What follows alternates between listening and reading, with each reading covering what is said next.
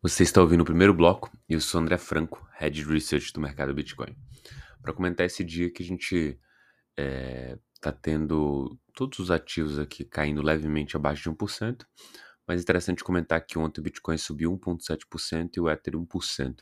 Assim, o Bitcoin ficou momentaneamente acima dos 31 mil dólares e o Ether ficou acima dos 1.900. Né? Hoje, como comentei, ambos estão em quedas menores que 1%, mas o que faz a gente não tão ficar tão animado aqui que os volumes negociados acabam sendo também tímidos. E isso mostra que a gente não teria força é, para buscar novos patamares, até levando em consideração que hoje temos feriado americano, muito provavelmente esses volumes vão continuar tímidos também. Nos dados on-chain a gente teve uma redução de mil bitcoins na posição dos investidores de longo prazo, e no Ethereum foram 19, 18 mil Ethers de saldo líquido positivo colocados em stake nas últimas 24 horas. Né? Quanto às notícias, é, o regulador dos Estados Unidos, aí, a SEC, sinalizando que deve rejeitar fundos com exposição a Bitcoin, principalmente caracterizando todos esses pedidos como inadequados. Né? E isso é, reverberou na sexta-feira no Wall Street Journal, justamente porque na esteira do que a BlackRock pediu um ETF de cripto, um ETF de Bitcoin, vieram vários outros pedidos tentando mimetizar tudo que a BlackRock colocou de novidade, justamente para que, caso venha a ser aprovado, os outros ETFs não demorem tanto também para serem igualmente aprovados, o que para cada uma dessas empresas é interessante, mas o regulador deixou claro que se não vai reprovar todos, pelo menos alguns vão ficar pelo caminho porque é, sinalizar que é inadequado mostra um pouco da preparação para esse mercado receber essa notícia. Por último, segunda notícia, né, a Celsius recebendo permissão para vender ou converter seus altcoins em Bitcoin e Ether. Era uma, é, uma, foi um pedido aí feito depois da é, recuperação judicial e a Celsius controlava aí 90 milhões de Matic, 103 milhões de ADA, 161 mil Sols, 3.3 milhões de Link, 1.8 milhão de DOT, 200 mil Litecoin, 106 mil AVE. Isso em 25 de dezembro de 2022.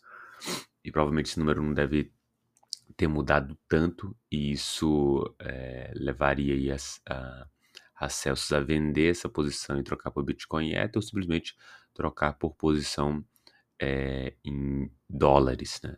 naturalmente com o único objetivo de é, pagar o saldo devedor aí dos seus clientes e, obviamente, é, fazer o processo de falência aí da melhor forma possível ou com o menor prejuízo possível dos investidores. Por último, Hong Kong aqui mais uma vez despontando na questão Web3, diz que está com uma força-tarefa é, nessa direção da Web3. Isso é, foi ao, anunciado recentemente. A Força Tarefa possui, vai incluir 15 membros não oficiais, que inclui vários especialistas do setor, além de pessoas do governo, para conseguir desbravar esse mercado. E isso mostra mais uma direção clara de que o mercado asiático está abraçando o mercado cripto, mas não só é, de forma permissiva, mas também a forma de incentivar esse mercado pular.